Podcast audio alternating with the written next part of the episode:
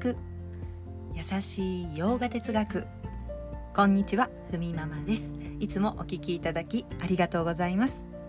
このラジオは耳で洋画哲学を聞いて日常に生かしていこうというラジオです。ラジオの内容をインスタグラムに掲載しています。ハッシュタグカタカナでふみママラジオと検索ください。ということで今日のテーマに入っていきます。バガバットギター10章。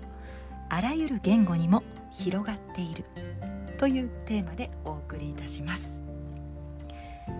ギーターの10章。33節では行いの結果と言葉について語られています、まあ、これは前々回に触れているんですけれどもイーシュバラ自然の摂理というのはずっと私たちに顔を向けてますよ。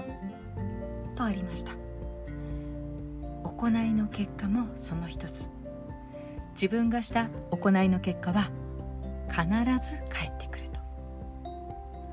誰が見てようと誰に気づかれなかろうと絶対にその人のところに帰ってきますよと。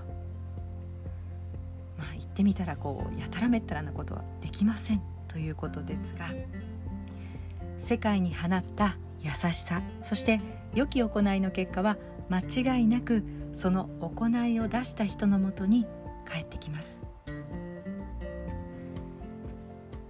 自分が今何か受け取ってるなと思ったらそれは自分がやった過去の行いが今帰ってきているということ。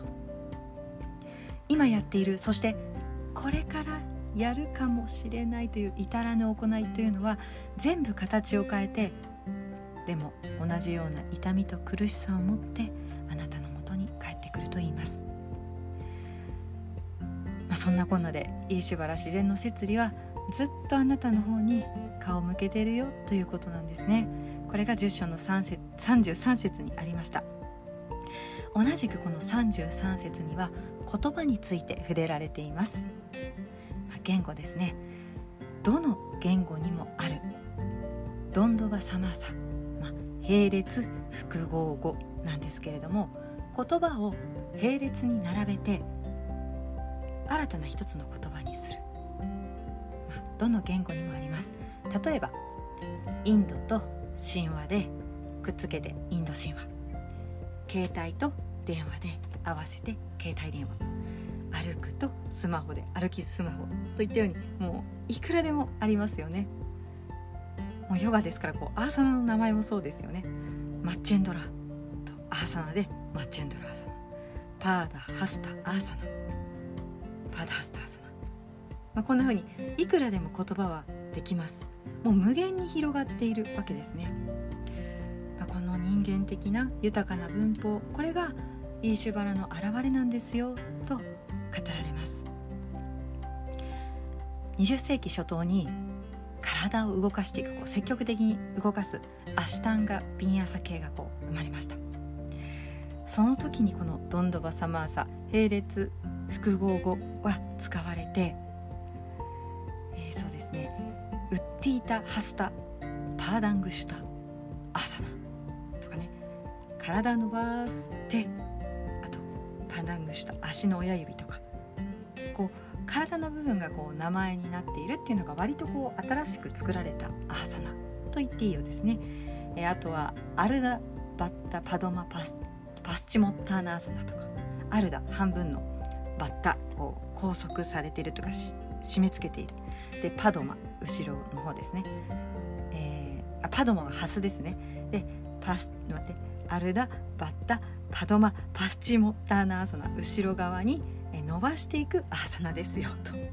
ちょっと途切れると分からなくなりますけれどもこんな風に並列に言葉は並びます。無限に言葉ができるわけですよね。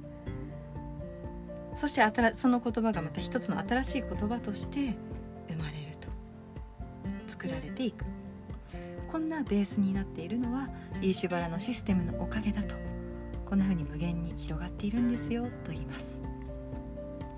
なので10章をこうまとめるとイーシュバラ自然の摂理というのはあらゆるところにあまねく広がっているそれは言葉にも、まあ、といったことで私たちはねどこにいてもこの存在に見守られているんですよということを伝えているわけです。まあ、10章ではこの話を聞いているねギーターの中のアルジュナもなるほどそうなんだねとこうねクリシュナの話に耳を傾けているわけですが実はこう11章に入っていくとアルジュナは散々話を聞いてきたけどやっぱりピンとこないっていうわけですね。もう散々それまで聞いといてうんとそれをクリシュナに今伝えていくわけですが、まあ、でもこうギーターをね読んでいる私たちも本当に腑に落ちているかどうかというのはなんかこう自分自身に疑問が残る時がありますよね特に学び始めとか、えー、そういうのもあって私たまに振り返りの回がラジオでもあるんですけれども理解まで落とし込めているのかなと、まあ、アルジュナが感じているようにいや本当かなとかそうかもしれないけどっていうようなこう同じ気持ちを持つ感覚っていうのがなんかこう分かりますよね。アルジュナも実はこうなんかちょっとこうグッときてないなっていうのはね分かってるわけですね。まあ、この話はそのこの先の11章で語られます。まあ、ただ10章ではこんな風にイーシュバラの広がりを伝えています。私たちを見守る存在があると。それは身近な、まあ、あれもこれも、まあ、全部なんですけどね。そして何をしても見ててくれると。良いことをしたのに全然自分に返ってこないと。落ち込まないで。イーシュバラがちゃんとあなたに返していきます。反対に。あこんなことしてもバレなかったよなみたいな。と言っても絶対にイーシュバラはあなたのやったことですよと言って返してくると。イーシュバラが展開しているこの世界の中で片時も離れることができないと言ってもいいです。それを見てください。そして世界に行いを放つたびにこの行いっていうのはいずれ結果につながっていくと、まあ、そんな風にこう肝に銘じておくというかしておくと生き方が変わっていくというわけですね。はいそれでは今日はこんなところで今日一日も皆様にとって素敵な一日になりますように。